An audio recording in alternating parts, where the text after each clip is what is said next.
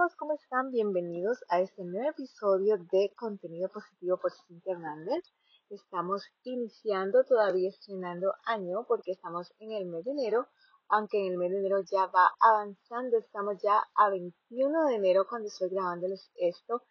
Y realmente me he dedicado todos estos días como a reflexionar realmente que no quiero que este nuevo año 2024 se me pase, digamos, sin metas, sin proyectos o con metas y proyectos solamente en mente sin poder llevarlos a cabo. Y quiero contarte, no sé si tú ya mm, hiciste tu, digamos que tu vision board, hay gente que no cree en eso. Fíjate que yo el año pasado lo hice y realmente me sorprendió porque realmente sí se me cumplieron muchísimas cosas y unas incluso que no estaban dentro de mi lista aparecieron, o sea que el año realmente para mí 2023 superó todas mis expectativas en cuanto a metas personales y profesionales y quiero que este año sea aún mejor para mí y para mi familia.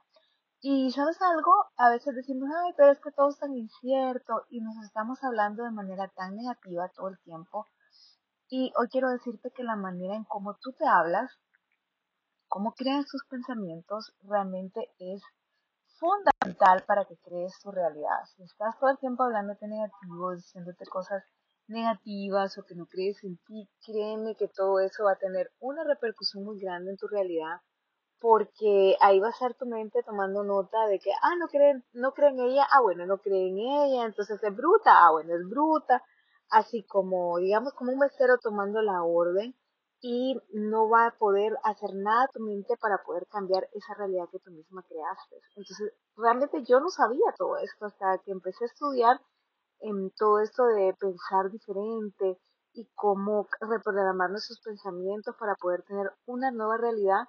Y créeme que lo empecé a hacer como un poco como con, con mis reservas porque no, no sabía si, si realmente eso iba a funcionar y créeme que sí funciona, así que quiero invitarte a que empieces por ahí cambiando tus pensamientos. Pero aparte de decirte eso, que eso prácticamente sería otro podcast, quiero contarte que para este 2024, una de mis metas definitivamente es cambiar mi relación con el dinero.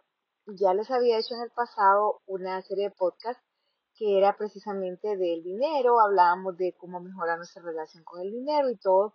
Sin embargo, déjame decirte que para mí ese es un tema que quedó corto. Queda corto siempre que hablamos de eso, porque sobre todo en Latinoamérica estamos muy acostumbrados a lo que es escasez cómo nosotros hablamos del dinero o en relación con el dinero, con nosotros mismos, con nuestra familia o con nuestros amigos.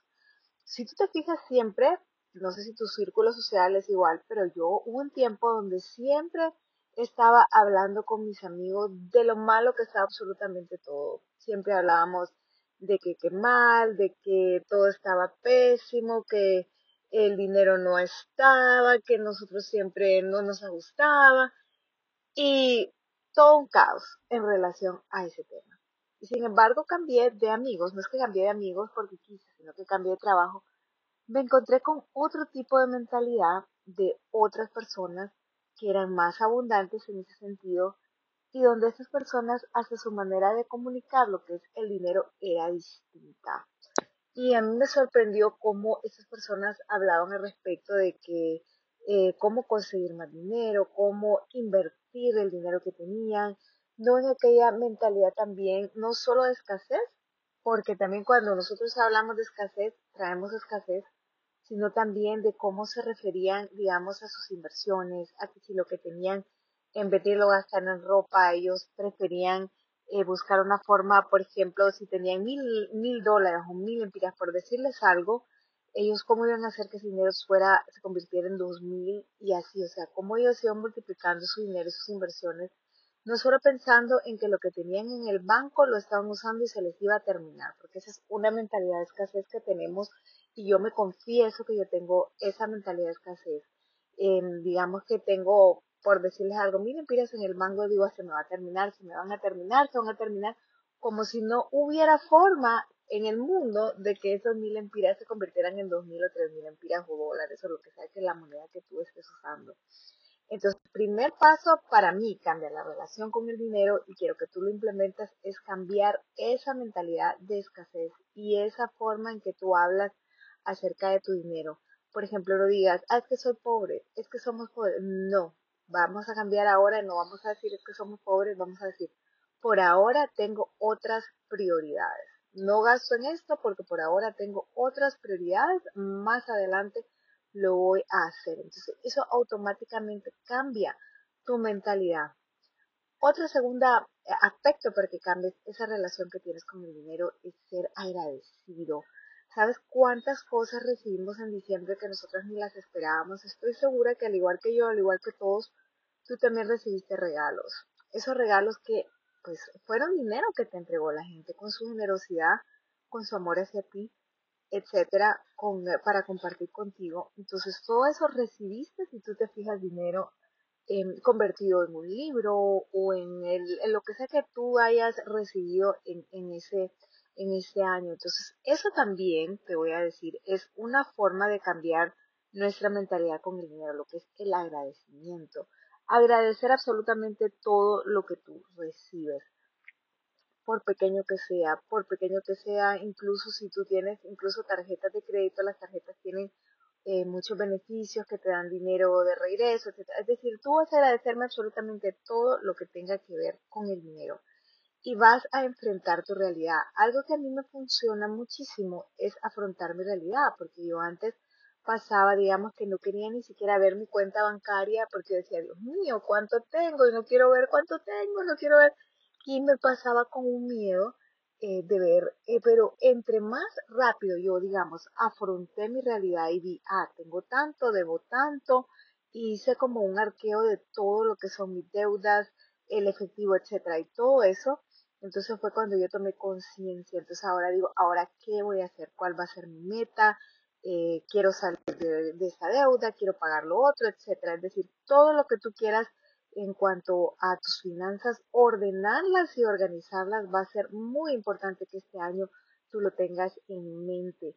Aparte que recuerda, el ahorro también es sumamente importante porque no solo nos vamos a quedar diciéndoles, ay, que, que somos abundantes, que tenemos dinero solamente diciéndolo, sino que también vamos a actuar de forma tal de respetar nuestros ingresos. ¿Y cómo vamos a respetar nuestros ingresos? Pues vamos a respetar sin malgastar el dinero de más.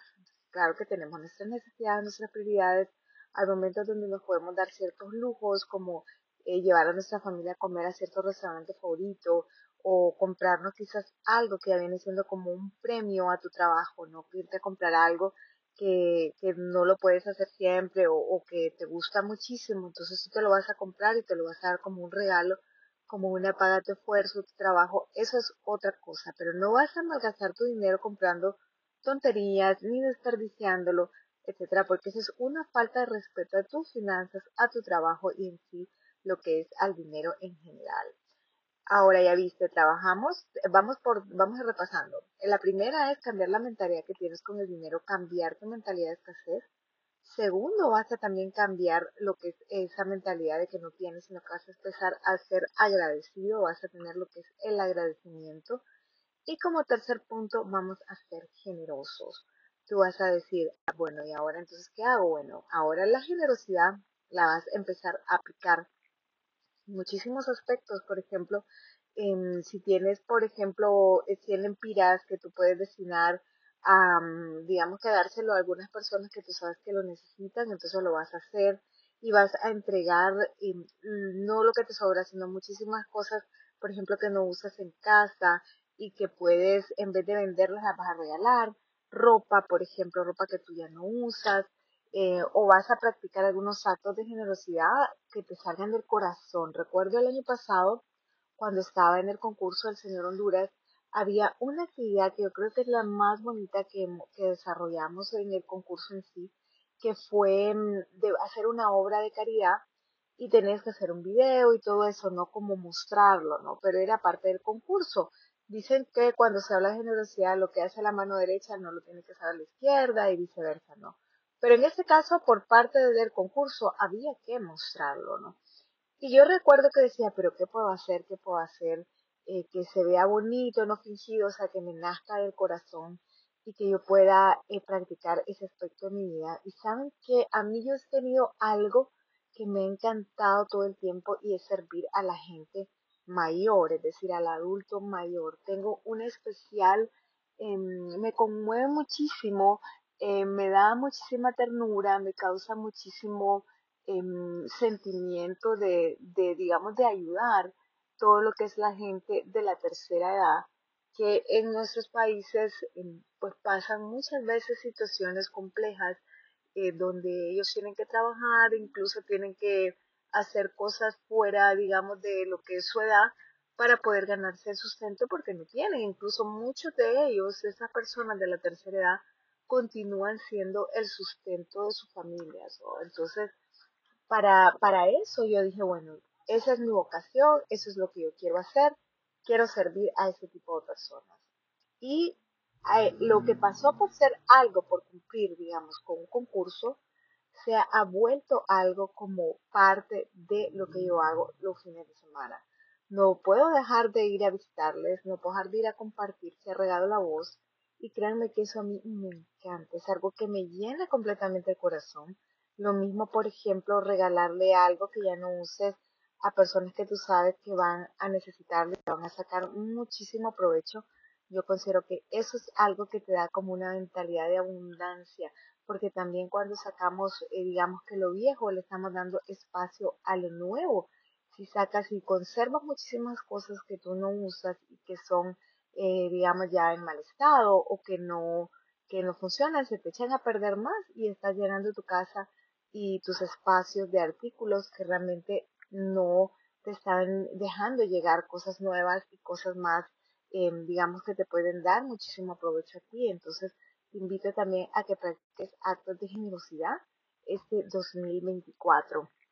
Les cuento aparte que estoy escribiendo mi nuevo libro que se llama, se va a llamar, ya le tengo un nombre, y no, no les voy a decir cómo se va a llamar, pero sí les voy a decir que va a ser por medio, eh, lo vamos a lanzar como, como una serie de conferencias donde voy a tener varias invitadas, mujeres eh, de nuestro país, que les gusta alzar la voz también y decir algo para ayudar a la comunidad. Entonces va a estar también con un grupo de mujeres eh, que le gusta también, al igual que yo, servir a los demás. Entonces, eso va a estar muy lindo. También es otra de mis metas para este 2024.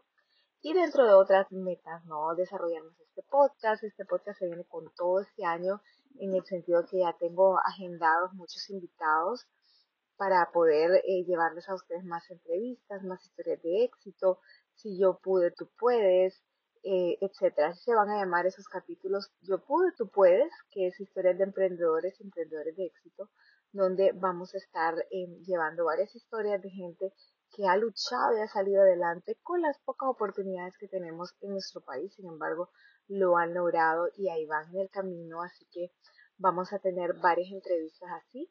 Y, y bueno, así que espero que ustedes me acompañen en todo este camino de este 2024 y que podamos continuar juntos en redes sociales, que podamos avanzar juntos, crecer juntos. Quiero estar más cerca de ustedes todavía este año y que crezcamos juntos, al igual como siempre les digo, contenido positivo es un contenido de crecimiento juntos. Recuerden que esto inició como un crecimiento personal que yo tenía, como un desarrollo personal y ahora va a continuar también aportándoles todo lo poco que yo pueda o lo mucho que yo pueda, quizás para personas sea poco, para muchos, pero siempre aportando y entregando todo lo que es eh, mis experiencias e historias de vida a todos ustedes. Así que los quiero muchísimo, feliz 2024, creo que ya se los había dicho, pero deseo que todas, todas sus metas se cumplan, así que no olviden planificar, hacer su, su vision board, por ejemplo, si quieren comprar su casa, su apartamento, pongan ahí la foto de su apartamento, de su celular o de su casa. Y créanme que ante eso no es como que usted diga, ay, pero eso no va a hacer que compre mi casa, pero les va a ayudar a que su mente esté programada para poder comprar esa casa, ese apartamento, ese vehículo que ustedes quieren o lo que sea que ustedes quieren, irse a estudiar al extranjero, lo que sea, la meta del sueño que ustedes tengan, pues siempre anótenlo, pongan fotos y planifiquen para poder alcanzarlo. Así que nos vemos hasta el próximo episodio, amigos. Los quiero muchísimo. Besitos. Bye.